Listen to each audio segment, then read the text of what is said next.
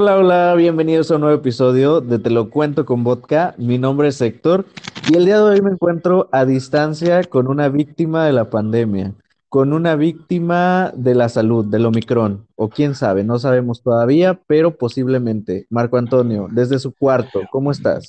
Desde mi cuarto encerrado porque tengo síntomas de COVID, gracias. Así que no podemos estar pegados, estoy encerradito en mi cuarto con mi bote de agua y mis cositas aquí. Sépase que estamos en la misma casa, pero no revueltas. Juntas, pero no revueltas. Posiblemente este sea el último capítulo. Cállate. No, no será, no será, no será. Ya la próxima semana ya va a estar bien y vamos a estar aquí juntos. Pero bueno, dice la gente, a mí me da igual, yo de todos modos los sigo escuchando igual que siempre. Entonces. Eso espero. sí, esperemos que no se caiga el evento, Di. Pero bueno, total. esperemos que no. Vamos a tratar de levantarlo de todos modos para que vean el compromiso de Marco que tiene para con ustedes, que enferma les está trayendo aquí entretenimiento para todos, porque ya los abandonamos mucho y no podemos seguir haciéndolo más. De todos modos, estoy encerrado. Exactamente. Era eso o lo otro. Pero bueno, vamos a iniciar porque hay muchos temas justo que, a ver, vamos a empezar con algo ligerito y vamos a dejar el último capítulo, capítulo, vamos a dejar el último tema este, al final. Ay, no, válgame. vamos a dejar el, tema más difícil para el final porque seguramente te va a doler más la cabeza y no precisamente por el COVID.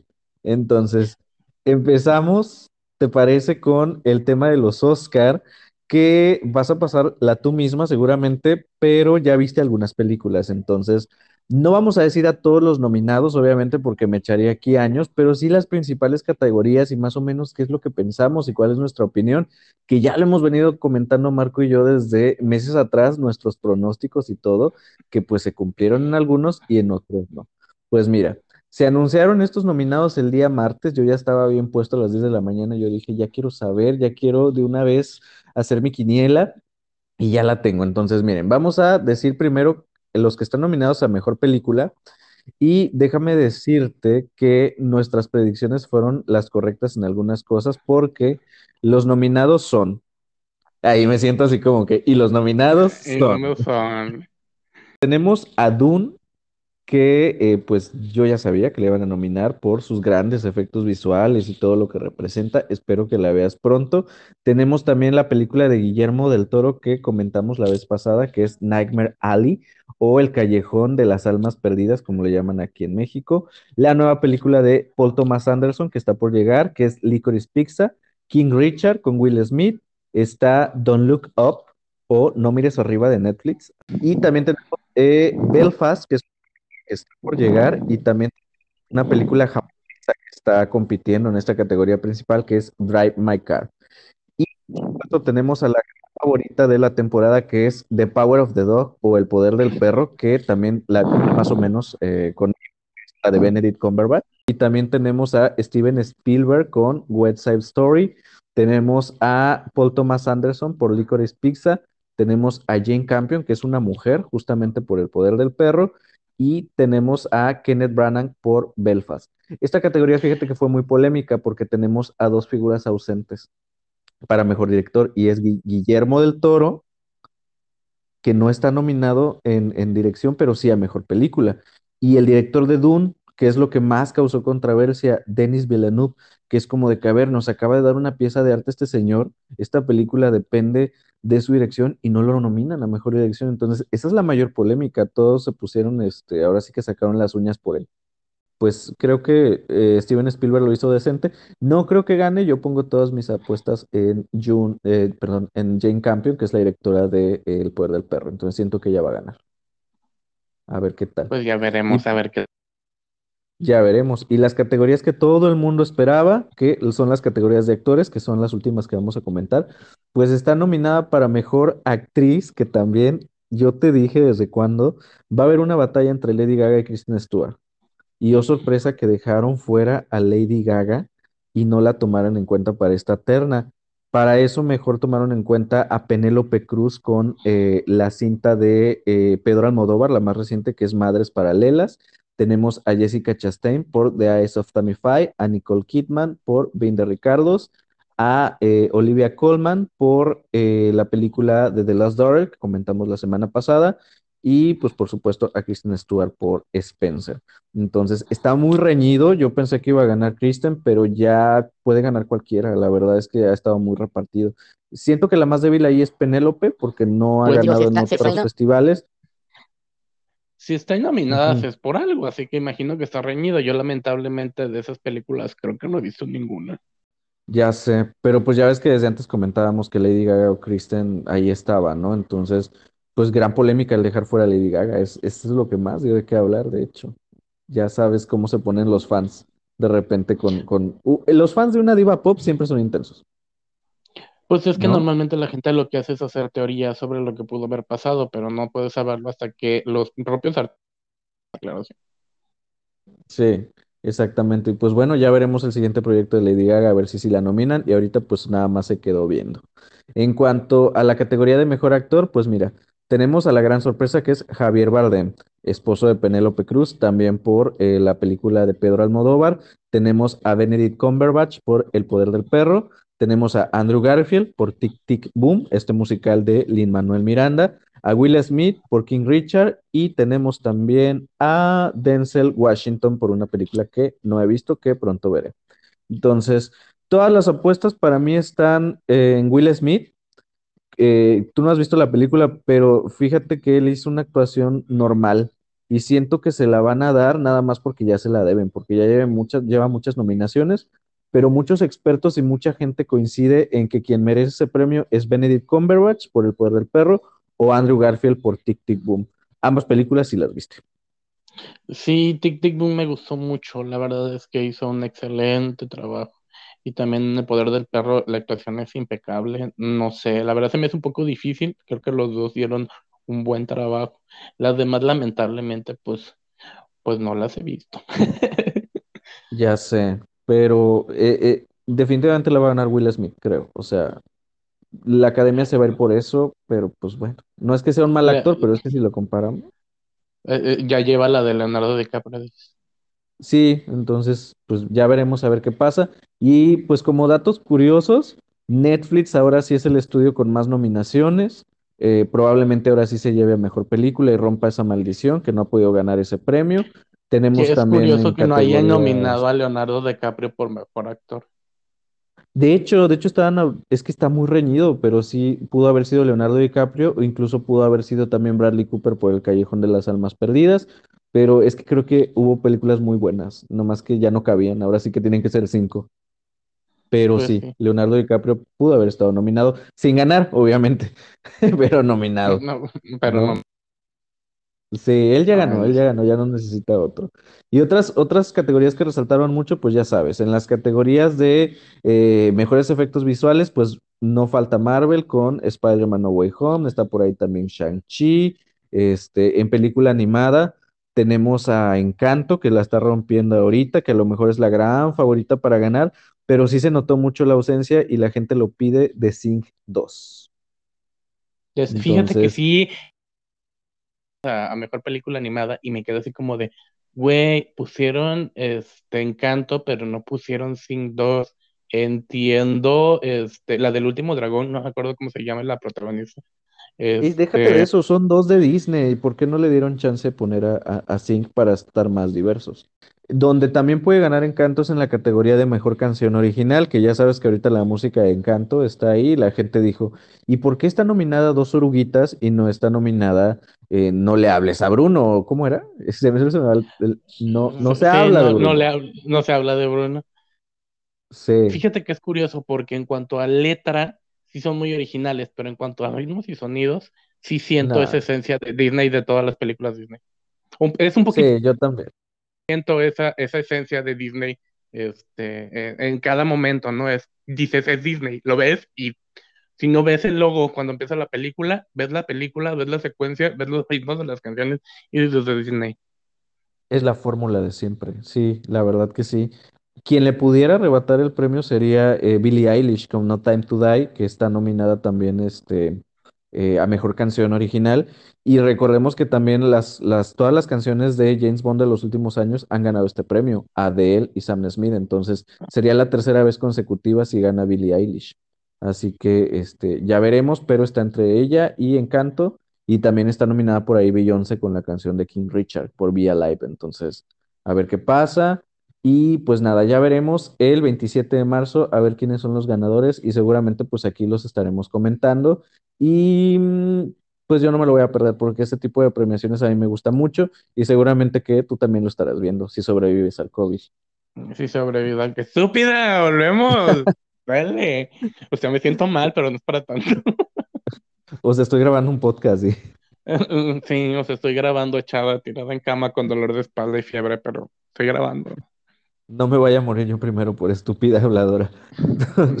Ándale. Bueno, ahí te encargo grabar el podcast de los Oscar en mi honor en caso de que eso pase. No creo, tú ya estás viendo la tercera dos. Ay, pues mira, ¿qué te digo? Mucha gente ha tenido hasta la cuarta y ahí te encargo. pues dicen que la cuarta transformación es la buena. Mm, vamos viendo. Solamente la de la más draga y con sus cosas. Entonces, vamos viendo, vamos viendo. En otras noticias, eh, hubo fiebre y no precisamente por el COVID, sino por eh, la venta de boletos de Bad Bunny. Que a ver, desde que se anunció la venta de boletos para sus conciertos en México, eh, la gente ya estaba vibrando, o sea, ya era como mucha pasión y nada más estaban esperando la fecha. Entonces se abrió la venta de boletos para este martes que pasó a las 10 de la mañana, la gente ya estaba puntual, se cayeron los servidores, había fila virtual, te juro que esa fila estaba todavía más larga que la de la vacuna. Se saturaron totalmente, o sea, en tanto en Ciudad de México como en Monterrey.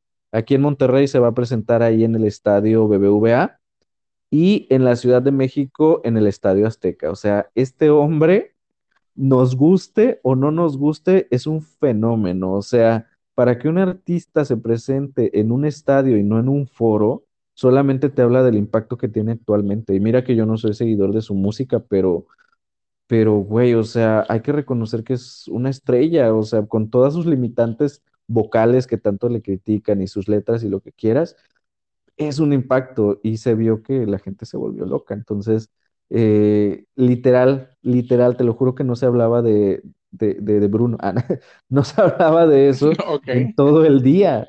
O sea, hasta en el grupo que yo tengo aquí de la colonia de los vecinos, o sea, estaban platicando de eso, de repente volteé a ver mi, mi, celular y era como de 225 mensajes de WhatsApp. Dije, ¿cuándo? ¿Dónde? Y era el grupo de los vecinos de vecinos que estaban intentando comprar boletos. Incluso hasta un vecino se molestó y les dijo, a ver, váyanse a platicar de su artista en otro lado, aquí no. les valió. Sí, ¿cómo se atreven? Los grupos de vecinos son para cuestiones vecinales. que luego se ponen muy divertidos, pero pues, amiga, ¿tú has escuchado alguna canción de Bad Bunny? Escuchado, sé que ya tienes una edad. Ay, mira, nada más aquí mostrando mis canas y mis arrugas, gracias. Comparando mis canas y mis arrugas. Y hablo por mí también porque yo no conozco una canción completa de Bad Bunny, o sea, ya no, ya no me tocó, aparte que no es mi género, ¿sabes? O sea, pero sé que es muy popular. Yo solo me sé ella de calladita.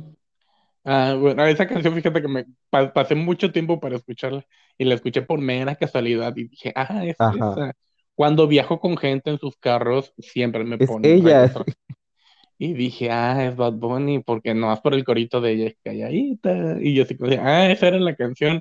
Sí, él es extraño, él es extraño, es muy transgresor y todo, pero mira, la gente estaba súper atacadísima, porque ya sabes, nunca faltan los amargados que decían, a ver, lo de siempre, ¿eh? y esto pasa con películas de cine, con conciertos, de que hay cosas más importantes en qué pensar y ustedes en eso, y por qué van a gastar tanto dinero por ver a una persona sin talento y bla, bla, bla, bla.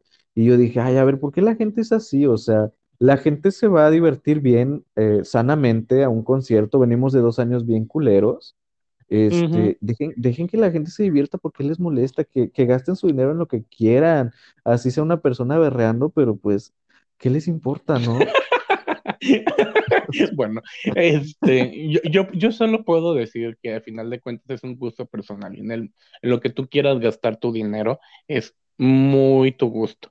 O sea, para Exacto, eso trabajas o, o haces lo que sea para conseguirlo si no trabajas, pero tú te lo gastas. O sea, tener esa cantidad de dinero para poder ir a un concierto no es fácil para algunas personas y tra- con trabajo muchos lo han de haber conseguido, ¿no? Y si se lo quisieron gastar en darse ese gusto, pues adelante. exacto, Mira, de nosotros no hemos dicho, vamos al concierto de allá, acá, y nos queda la experiencia de haber vivido ese concierto. Que bien que mal no sea del gusto de todos, pero al final de cuentas es un gusto y es propio, ¿no? Que la gente sea feliz, que la gente sea feliz con lo que quiera. Y es que ningún chile les embona. Esto pasó también con la preventa de Spider-Man.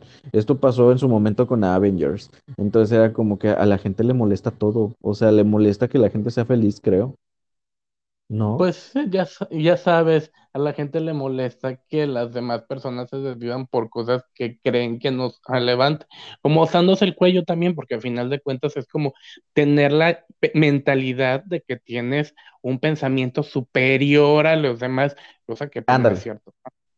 Ándale, yo creo que eso, porque salió mucha gente también a, a- a darse como eh, estos aires de grandeza, es como de que, ay, a mí no me gusta Bad Bunny, este, hubieran eh, personas que estudian o algo así, este clásico meme de que estudia para que no vayas a ver a, a una persona que canta peor que tú con ocho mil pesos, y yo es así como de que, a ver, estudien para que no critiquen a la gente que se va a dar sus gustos con su dinero, ¿sabes? O sea, y Fí- vida, Fíjate que, que hablando de estudios en la actualidad es muy difícil estudiar en pandemia. O sea, la pandemia no termina, ya no terminó. O sea, y es muy Sí, difícil actualmente adquirir conocimiento en una escuela, prepararte. Es muy, muy difícil actualmente.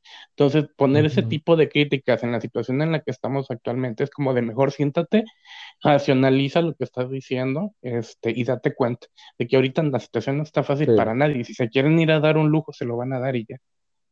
Y no te quieras sentir superior que me molesta también es, es estos aires de grandeza que es como de que, por supuesto que no. Te estás viendo más, este, más ridículo tú al, al hacer este tipo de comentarios y menos estudiado que, que alguien que realmente estudia, entre comillas, vamos a decirlo, porque eso no te define como persona, pero una persona más prudente en ese sentido, pues creo que se ve mejor y demuestra más su educación. Pero pues nada, usted si está ahí en casita escuchándonos y compró boleto para Bad Bunny, tuvo la suerte de eh, alcanzar uno, pues vaya, diviértase, sea feliz y nosotros aquí estamos contentos por ustedes. Y los que no iban a comprar su boletito, pues aguas con los revendedores porque no vayan a pasar la Joker en la fila, ¿no? Sí, de hecho, los otros que dicen que está súper volados en los, en los videos, que no sé si eran inventados o no, Ah, esa es o otra, eran sí. montados o no, este, se veía que decían que estaban los, los precios de la venta súper altos y que pues nadie les llegaba, ¿no?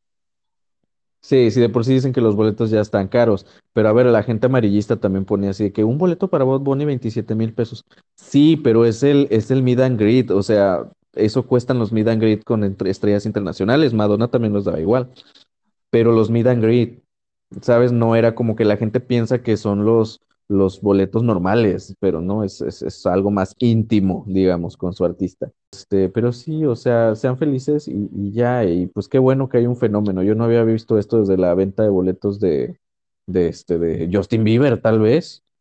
Creo que fue la última vez que vi algo similar. Y pues seguramente si vamos pasando por el estadio BBVA, este, para ese entonces, pues ahí estaremos escuchando a Bad Bunny desde afuera. O pues nos subimos a lo más alto del cerro, ahí en Country, y se ve, las luces. Pues eh, fíjate que lo único curioso sería el hecho de pensar en la cuestión de pandemia y el hecho de tener tanta gente aglomerada, pero tómenme como experiencia, al final de cuentas, yo voy a trabajar diario y de todo modo medio COVID, mejor me voy al concierto. Pues mejor en el concierto y lo bailado ni quien me lo quite, dices, ¿De ay, quién no. me lo quita? Me voy a morir con ese recuerdo, gracias. Pues sí, lamentablemente es algo que ya está aquí, entonces sean felices, sean responsables, tampoco eh, se tiren a, a morir y pues nada, ahí nos platican a ver qué tal estuvo el concierto de Bad Bunny. Oigan, y esta semana ahora sí tenemos noticias eh, chapoy muy, muy buenas y muy de culto, debo decir, porque esto es una leyenda urbana, esto es eh, chisme noventero, dos milero, ¿sabes? Hace muchos años, ahí en casita, si usted es muy joven, a lo mejor no lo sabe, pero si usted tiene ya arriba de 30 años, sabe que eh, cuando estaban de moda, pues la televisión y no teníamos otra opción más que las- los programas de revista y de chismes, pues se decía que Eugenio Derbez eh, se casó con Victoria Rufo en una boda falsa, donde supuestamente Eugenio eh, la había engañado y le montó todo este numerito y le hizo creer que se había casado con ella. Y ustedes saben, de ese matrimonio, pues salió uno de sus hijos, que es José Eduardo Derbez. Ya ven que este señor tiene hijos con mujeres diferentes y diferentes relaciones, ¿no? Entonces, eh, toda esta leyenda urbana, este chisme ha estado eh, sonando durante ya dos décadas y nadie lo había desmentido, ¿sabes? O sea, Victoria al contrario, ¿no? Siempre ha demostrado su, su coraje, su resentimiento hacia Eugenio, a veces está bien, a veces está mal. Y pues fíjate que tuvo una entrevista hace unos días Eugenio con Jordi Rosado en este, en, en este canal de YouTube que tiene con entrevistas muy buenas, por cierto. Y por primera vez, por primera vez Eugenio Derbez habló del tema, ¿sabes? Y la desmintió totalmente. Eh, dice que le dijo a ella en algún momento que lo contara y que ella no quiso. Entonces, él cuenta que no fue una boda falsa, que realmente eh, ella sabía este, que era montado, que realmente hicieron una fiesta temática con, con temática de boda que se les ocurrió a los dos y pues de ahí vino todo el rollo. Entonces, que realmente... No, o sea, la boda de temática se le ocurrió a él, fue una sorpresa para ella. Fíjate. Yo no sé si, Fue una a- sorpresa si fue para con ella. malicia. No, no fue con malicia. Lo que él dice es que este, pues se de cuenta que empezaron a salir y de repente a la primera pues pega y quedó embarazada Victoria, entonces se distanciaron un rato Y mira que él le pega muy bien, ¿eh? Al parecer. ah, sí, la verdad se ve que tiene muy buen tino. Entonces, Sí. este, se distanciaron un rato y después él dijo, no, pues lo voy a intentar porque no quiero tener hijos con por aquí por allá y pues, creo que tiene un hijo de una y de una al final de cuentas. Este, y, y, pues lo quiso intentar, ¿no? Y le dijo, no, pues hay que intentarlo. Y este, y pues, ¿qué hacemos? ¿Qué le decimos a los medios? Pues este, pues que nos casamos. Pero pues nadie te va a pedir pues como el matrimonio, ¿no? Pero que todo fue como consensuado, ¿no? Y que fueron a comprar, y tú inclusive te dice, eh, ¿qué me dijo? Que era un bodego Herrera. En un bodego Herrera atrás, fueron a una joyería, compraron ahí los, mandaron a hacer los anillos cuando se los entregaron a él. Este, él dijo, Era pues no se lo quiero, no, ajá, no se lo quiero dar nomás así, este, hay que hacerle una fiestecita, ¿no? Y se le pone pues la fiestecita con tema de boda, con todos los conocidos y así, y pues hicieron la fiestecita, que hasta eso, en, en, la- en- la entrevista pues cuenta que el, el vestido eh, ni siquiera le quedaba, se lo tuvieron que encintar para que le quedara a Victoria Rufo. Ok, o sea, ellos estaban haciendo realmente algo, al- algo divertido, ¿no?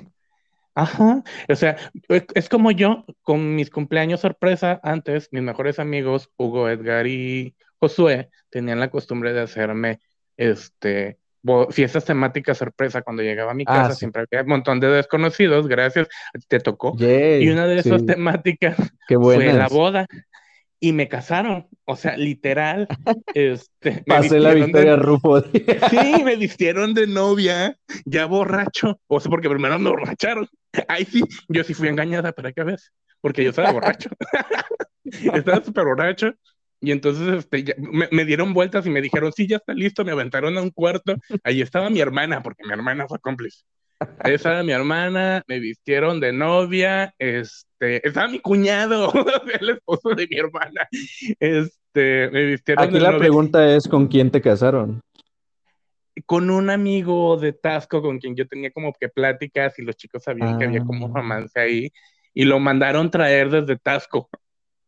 O sea, eh, para eso les, les cuento que yo en ese entonces vivía en Chilpancingo, está como a dos horas y media. Lo- le, le mandaron un mensaje y le dijeron, ¿te quieres casar con Marco? Y él dijo que sí. Ah, Cuando ya estaba borracha y vestida, cuando yo iba caminando rumbo al altar improvisado, lo voy viendo ahí porque yo no lo había visto. Estaba arriba, porque en ese entonces mi mejor amigo y yo vivíamos en el mismo edificio. Estaba en el cuarto de mi ajá. mejor amigo bebiendo. Entonces, haz de cuenta que baja y nada más para ponerse en el altar y lo veo vestido de novio. O sea, nuestra, nues- mi canción de pasarela fue un par de anillos. Esos anillos de boda Ah, fueron unas lollipops de esos ring pops. ok. Y este, y nuestro lazo fue una cadena de perro. Hazme favor.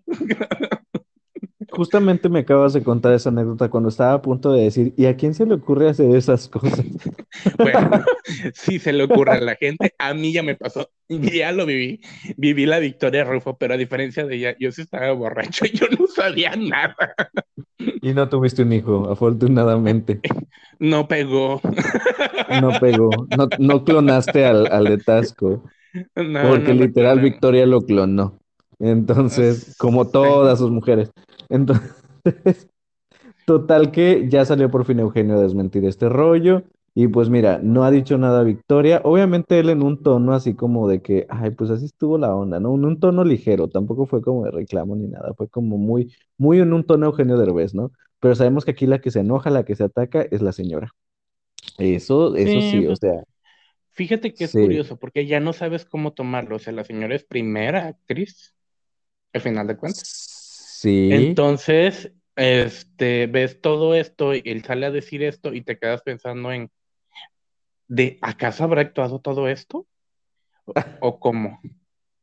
Pues yo siento que también a ella le convenía mucho, ¿no? Porque sabemos que la, man- la televisión se maneja así, como de que, ay, pues todos vamos, van a empatizar conmigo, ¿no? Porque dicen que, que realmente ella nunca lo desmintió, al contrario, como que ella alimentó más el, el, el chisme sabiendo ella que era, que era falso desde un principio y que era algo consensuado. Entonces, de eso da mucho de qué hablar, ¿no?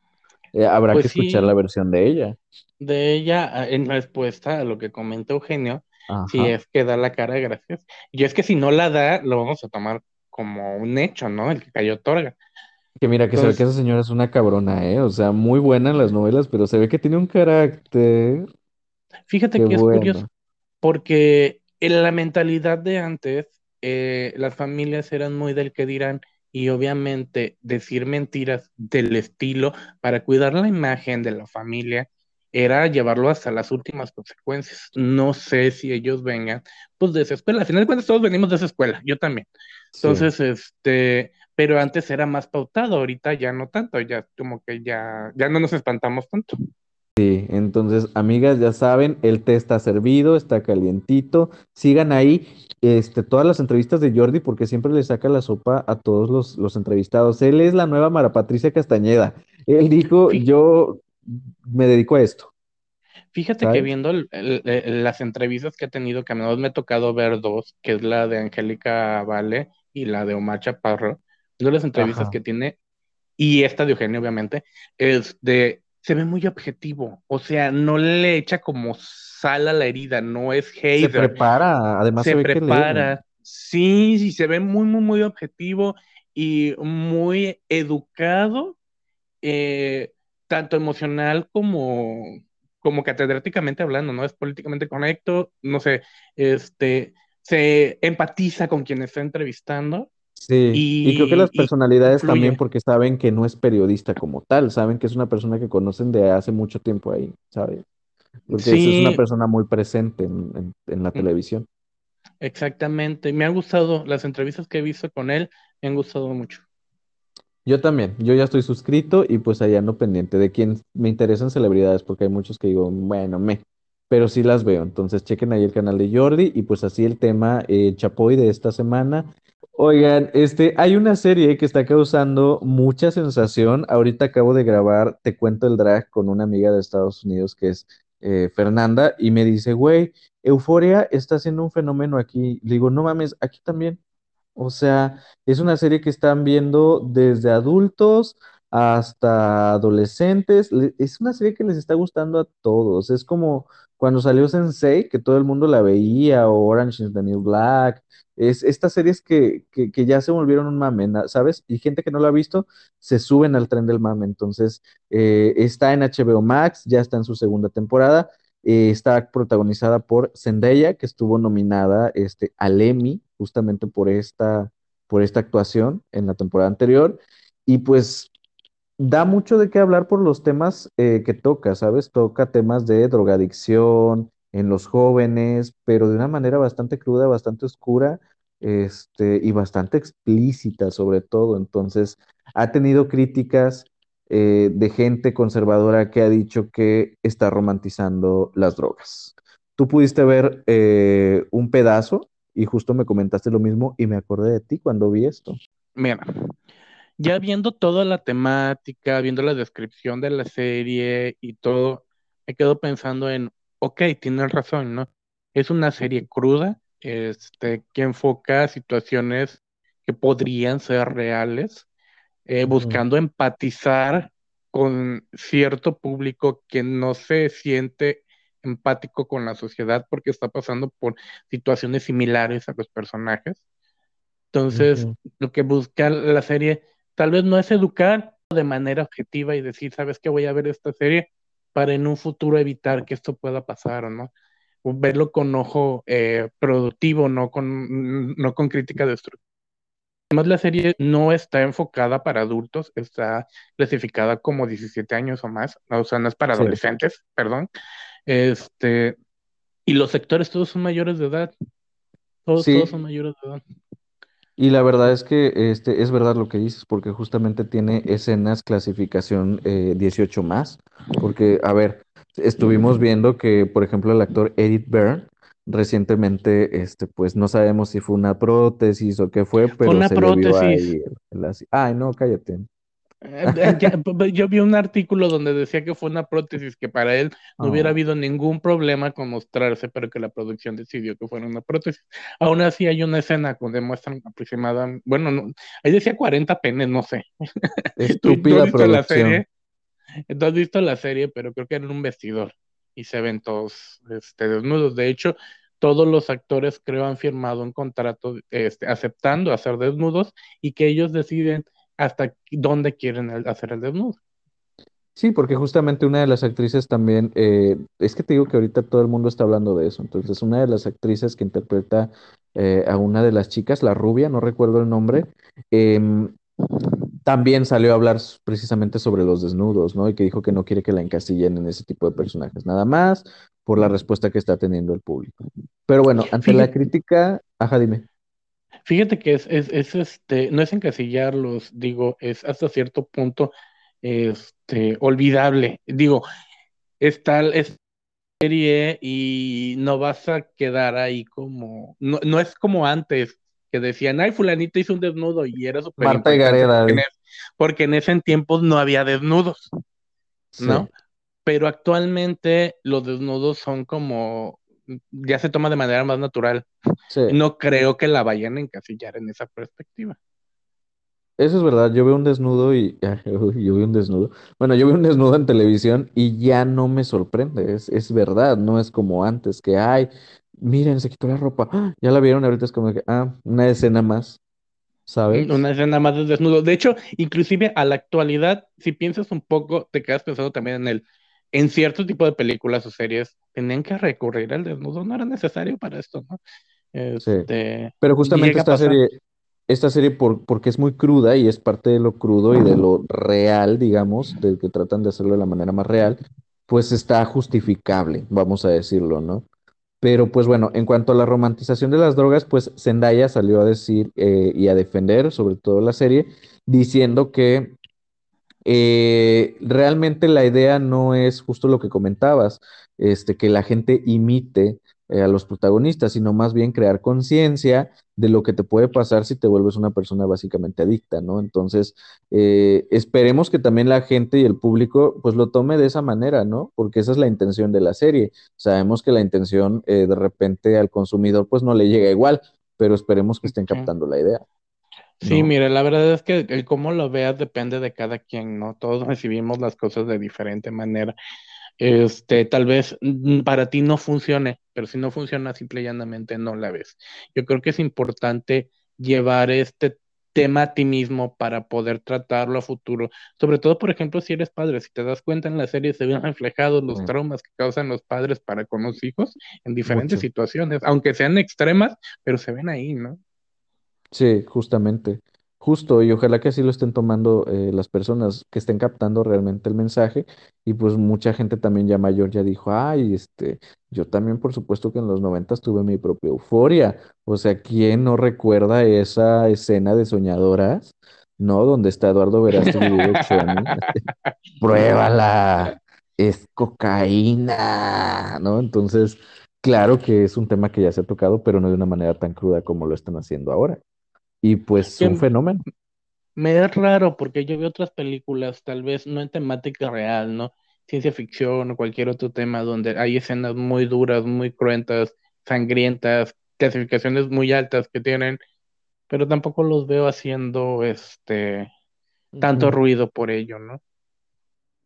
Sí, es que ese, al- algo tiene esta serie que la gente está hablando de ella. Yo todavía la, la tomo como una serie más, ¿sabes? O sea, no me enloquece, pero la realidad es que está enloqueciendo mucho a la gente y debe haber algo, a lo mejor que, que a mí no me ha tocado tanto las fibras como a los demás, pero, pero que está teniendo mucho éxito y que está teniendo un impacto popular muy grande, pues eso es, es un hecho. Cada domingo que sale un episodio, es trending topic en Twitter, entonces ahorita es el tema, ¿no? y ya se Sí, confirmó una hecho, tercera temporada. La temática mía en realidad, la serie como tal, no me va, no es algo que realmente yo consumiría, pero si en determinado momento lo quisiera consumir, lo vería precisamente con ese ojo crítico, desde una perspectiva más o menos de hacer una introspección o un análisis de la situación de los personajes, porque al final de cuentas la película, la serie, perdón, termina siendo bastante analítica. Sí, la verdad es que yo la estoy viendo, pero no porque me atrape, ¿sabes? Yo la estoy viendo porque justamente me llama la atención el impacto que está teniendo y la estoy viendo como un producto, pero realmente no me está, no me está enganchando ni nada. O sea, yo la estoy viendo ahora sigue con ojo crítico. Sí, y es que a final ¿no? de cuentas es solo eso, ¿no? Un producto. Si no lo quieres consumir, no lo consumes. Si no quieres que tus hijos la vean, no, pues no, no, n- diles, no quiero que la veas, pero a final de cuentas, sabes que cuando prohíbes algo es cuando más lo quieren ver. Mi sugerencia sería el vela, deja que tus hijos la vean y explícales básicamente, que es el, que es el trabajo de los padres realmente, o sea, como padre, nadie te enseña a ser padre, obviamente, pero como Sí. padre, pero es me- mil veces mejor explicarle las cosas a tus hijos que dejar que prohibirlas o prohibirlas prohibirlas. Prohibirlas es nada más, es de, es de padres flojos. Es como de que, ay, no, no prohíbas, explícales mejor. De hecho, es fomentar la rebeldía, porque al momento de tú prohibírselos, ellos lo van a ir a ver, Ajá. porque dicen, ¿y por qué me lo está prohibiendo, no? Y lo van a ver y de todos modos se van a quedar con la idea y con la imagen de que, ah, es que mi mamá no puede saber esto, no puede hacer eso. Imagínate que tu hijo esté pasando por una situación de alguno de los personajes, tú ni en cuenta, y dices, ¿sabes qué? No le puedo hablar de esto a mi mamá porque vas con la serie y ve cómo se puso.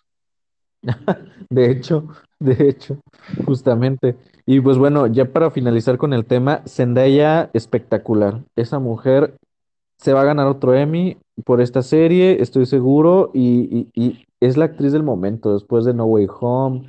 Este, vienen cosas muy buenas para Zendaya como actriz y nos está demostrando que es una gran, gran actriz, como todos los que están involucrados en esa serie, debo de decir. Entonces, yo creo que viene una muy buena generación de actores a raíz de ahí.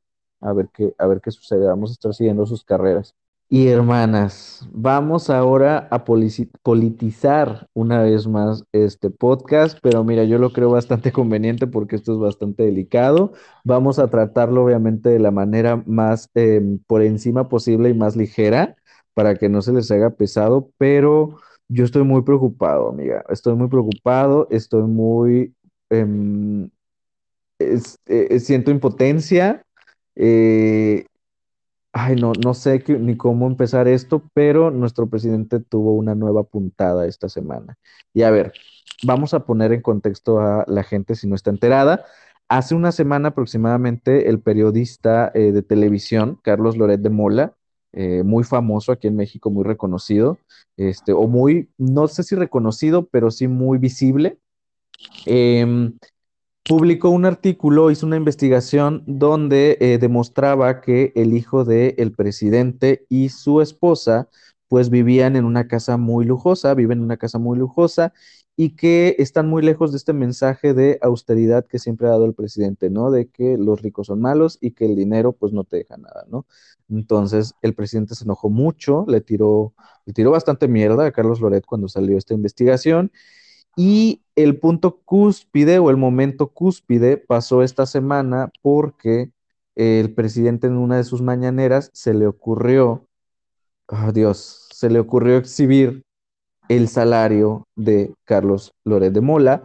eh, desacreditando, eh, tratando de desacreditar, de desacreditar la investigación y diciendo, pues miren, él gana esto y esto y esto, y está diciendo esto de mi familia y esto y esto, ¿sabes? Un ardor terrible, que si fueran un pleito entre celebridades o algo así, pues me daría risa y no le vería la gravedad. El problema aquí es que estamos hablando de un presidente de la nación que expuso el sueldo de una persona que no tiene nada que ver con la política, que no es un funcionario público, es un ciudadano como todos nosotros, y lejos de ponerlo en riesgo por el crimen que tenemos aquí en México, que no es un lugar muy seguro para la gente que, gana más o menos bien en dinero, eh, pues también se violó muchas normas como presidente, ¿no? Al estar violentando a una persona civil, al estarlo transgrediendo y un paso más a la falta de libertad de expresión y a la represión que puede haber en este país y muy cerca sobre todo de un gobierno totalitario, autoritario, de una dictadura, básicamente.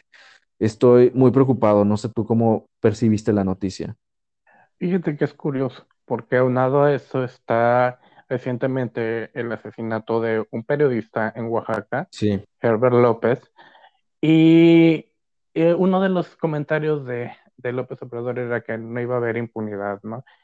Ah, ya van cinco asesinatos de periodistas en lo que va del año. Imagínate, apenas estamos en febrero. Entonces, te quedas. Sí, apenas estamos en febrero. De 2013 al 2022 van 11 asesinatos, por lo menos en Oaxaca. Entonces, sí. este, te quedas pensando en el hecho de, de cómo vas a pedir eh, seguridad. Este, si el mismo presidente está violentando a los periodistas.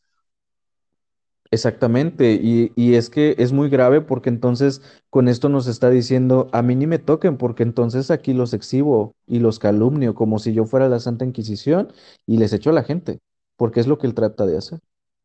¿Sabes? Así pues como, sí, regresamos unos 200 años atrás.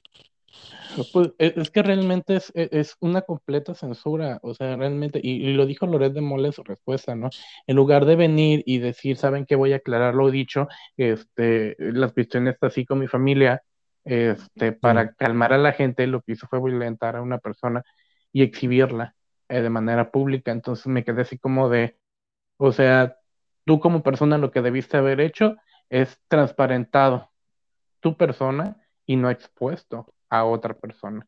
Digo, eso es lo que me llevaría a mí el sentido común. Ahora bien está hablando de que Lores de Mola no tiene la, la capacidad moral para mm. decirle nada, porque al parecer tu recibo de nómina tiene mucho que ver con tu capacidad moral. Mientras más ganes, menos capacidad moral tienes para emitir un juicio, al parecer, hacia los demás, lo cual me indicaría que yo tengo toda la capacidad moral del mundo para decir algo, ¿no?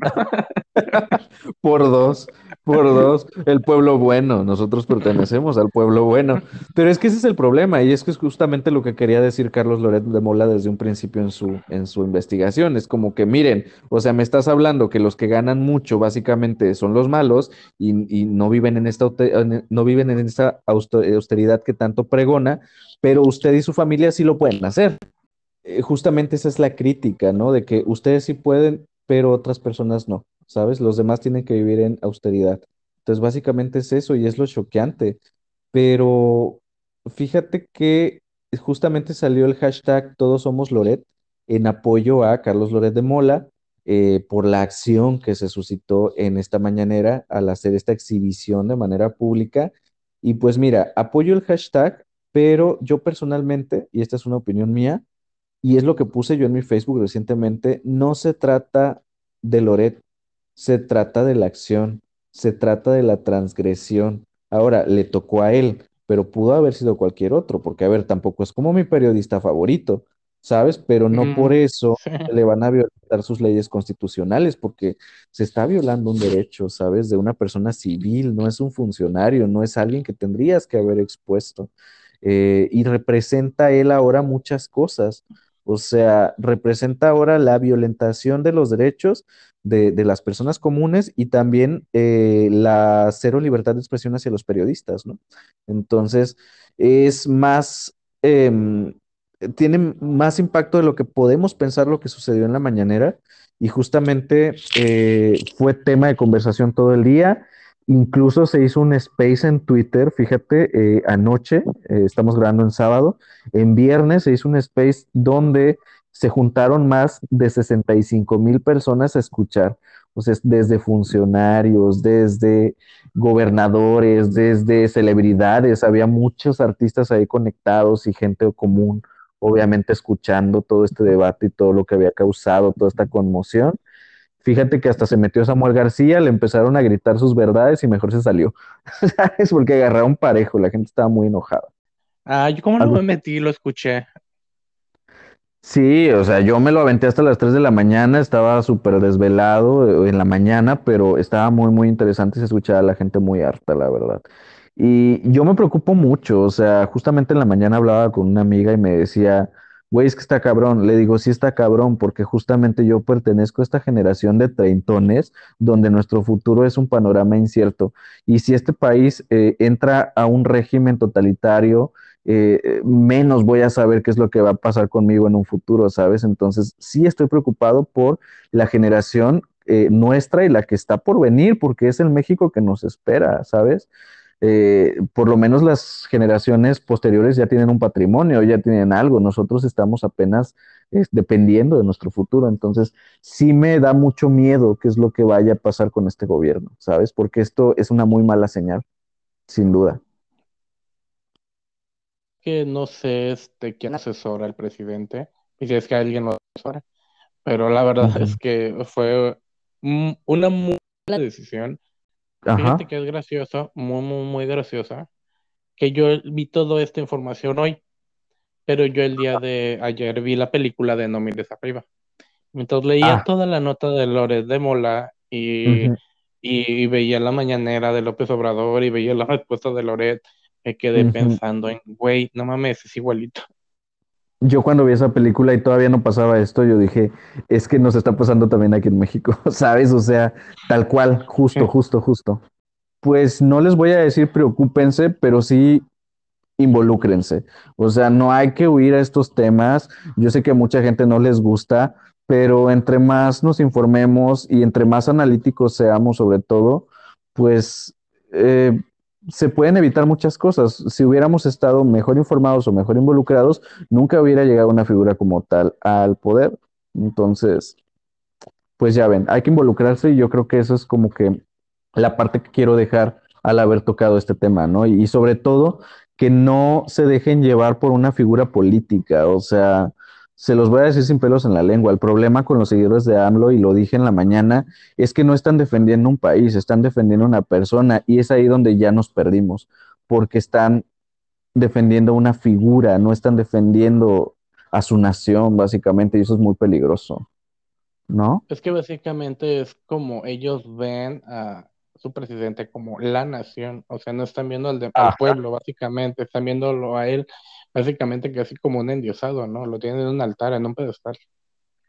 Sí, sí, sí, donde todo lo que él dice, si él dice eh, esto es verde, esto es verde, ¿no? Entonces, eh, es, es, muy feo, es muy feo y yo ya no sé qué es lo que va a pasar y me entristece y me desespera y yo sí me preocupo, desafortunadamente, y por eso toco estos temas en el podcast. Pero en fin, con esto vamos a finalizar los temas de la semana. Y pues hay que estar pendientes, ¿no? De lo que pasa con, con, la política de nuestro país. Y pues bueno, ahí se los dejamos de tarea y con esto finalizamos. Vamos ahora a las noticias de cine y televisión.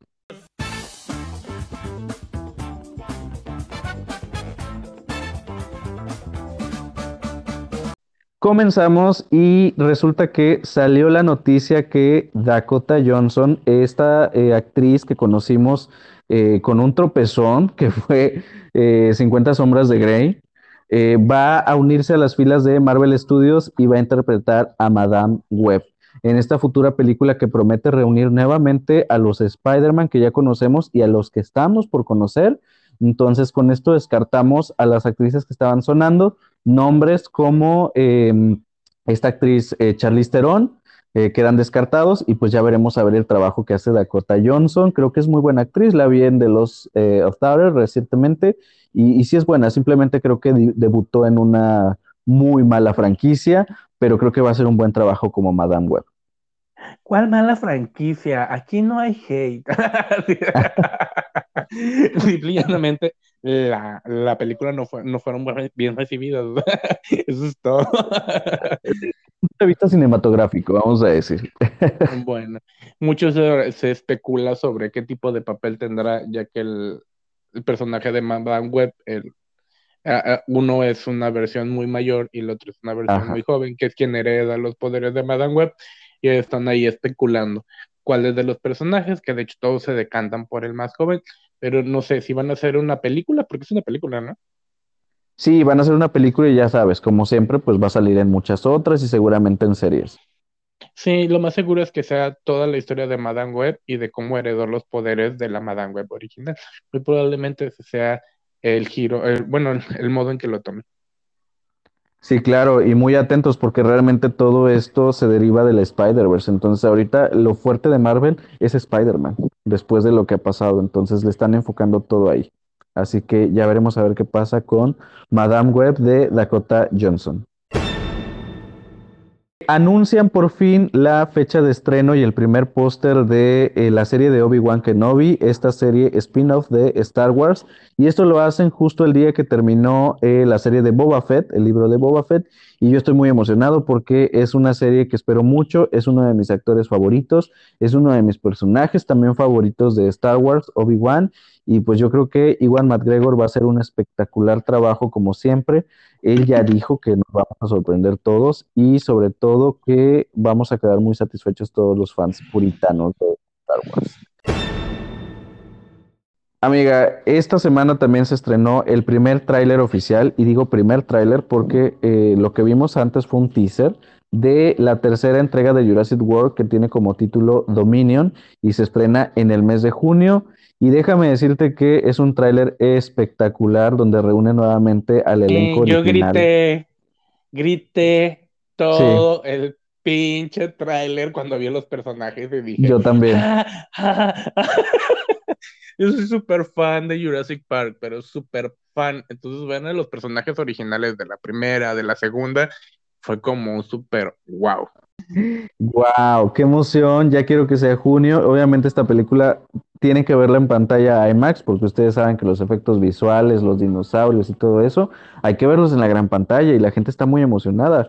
Esta película la va a romper, veo que hablan mucho de ella. Netflix va a retirar de su catálogo todas las series que tenían con licencia de Marvel. Estas series originales que ellos habían creado como eh, la de Charlie Cox, que es la de Daredevil, la de The Punisher, que ahora Marvel las está agarrando y está diciendo, a ver, estos personajes los vamos a incorporar al MCU, ya vimos que incorporó al Kingpin de Daredevil, ya vimos que va a meter también por ahí otros personajes, entonces dijeron, a ver, vamos a agarrar lo que hizo Netflix, porque al final es nuestro, es, es, es, es en asociación, los vamos a incorporar y básicamente le hicieron la gatada a Netflix porque los van a dejar sin nada. Y no sabemos todavía si las van a incorporar ahí a Disney Plus. E, es curioso porque te quedas pensando en que era una colaboración, pero no sabemos cuáles fueron las especificaciones de, dicha colaboración, ¿no? Si tienen derecho o no, sí, las cláusulas, si tienen derecho o no a llevárselo, o simple y llanamente retirarlo para que la gente no lo vea, pero es una estupidez si lo, solo lo van a retirar porque la gente va a querer ver de dónde venían esos personajes, sino cuál es ese sentido. Digo, yo no he visto Daredevil, Obviamente yo creo que esa es la intención, porque al estar incorporando, por ejemplo, ya vimos a Daredevil en, en Spider-Man No Way Home recientemente, a Kingpin en Hawkeye, entonces es como que eh, eh, sí les están haciendo la gatada, es como, a ver, conózcanlo porque ahora son nuestros, ¿sabes? Son de acá. No son los mismos porque supuestamente van a ser variantes, porque ahorita están jugando con eso, pero pues a ver, ¿a, quién vamos a engañar, no? La intención ahí está y, y Disney ahorita pues quiere todo para él. Uncharted, la nueva eh, película que está próxima a estrenarse en la siguiente semana, protagonizada por Tom Holland, eh, debutó en Rotten Tomatoes, esta página que se encarga obviamente de calificar por medio de la crítica a las producciones. Debuta con muy malas críticas, 45% de aprobación, lo que lo hace un tomate podrido. Y pues a mí no me sorprende realmente porque desde el tráiler no vemos que vaya a ser una pieza artística. Pero este, pues sí es muy choqueante cuando una película, sobre todo con actores ahorita tan vigentes como eh, Tom, pues debutan con esta calificación. Y pues bueno, estas han sido todas las noticias de cine y televisión. Regresamos porque ahora sí hay recomendaciones.